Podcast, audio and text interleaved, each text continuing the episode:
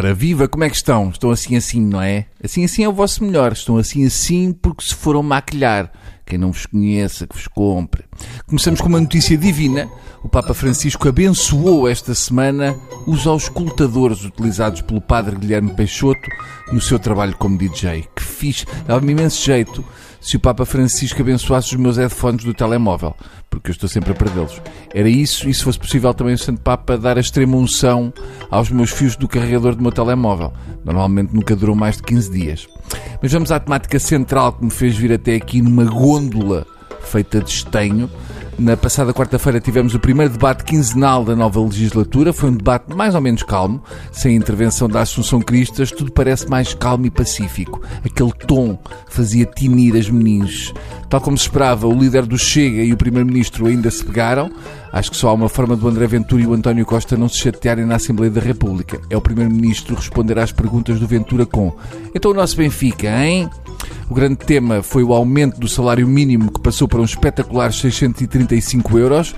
Quase que dá para comprar uma camisola do Paddy Cosgrave. Uh, sempre são mais um euro e picos por dia. Dá para meia raspadinha ou uns 15 minutos de parquímetro.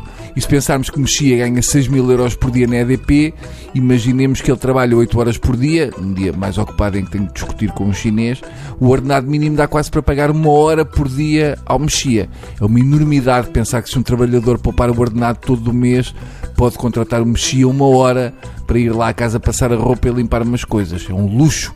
Claro que sempre que ouço dizer que o ordenado mínimo não dá para nada, lembro-me de quando houve um sismo no Haiti, foi notícia um homem que passou 11 dias debaixo de escombros e foi resgatado com vida. Achei impressionante, mas isto demonstra que afinal é possível viver com o ordenado mínimo 10 dias a restos de telha e, e pronto. Joacine Catar Moreira, a deputada do Livre, estreou-se num registro que tem menos a ver com o Rui Tavares e mais com o Gustavo Santos, falou de amor e disse que não há salário mínimo sem amor. É o chamado amor e um ordenado mínimo porque ao preço que estão as casas não dá para uma cabana. Não sei se é boa ideia isto do amor e o ordenado mínimo. Eu tenho algum receio que a Sonai comece a pagar aos trabalhadores com miminhos.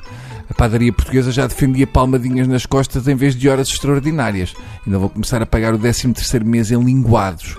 Já estou a imaginar um indivíduo a chegar com um chupão no pescoço e a mulher pergunta: Que é isso, é António? Ah, já me pagaram as horas extraordinárias, querida, foi só isso. Eu só vejo uma ligação entre ordenado mínimo e amor se considerarmos que 635 euros por mês é uma esmola. Por hoje é tudo. Uh, agora vou ali receber uma ordenada da TSF que é paga em suaves palmadas no rabo. Até segunda.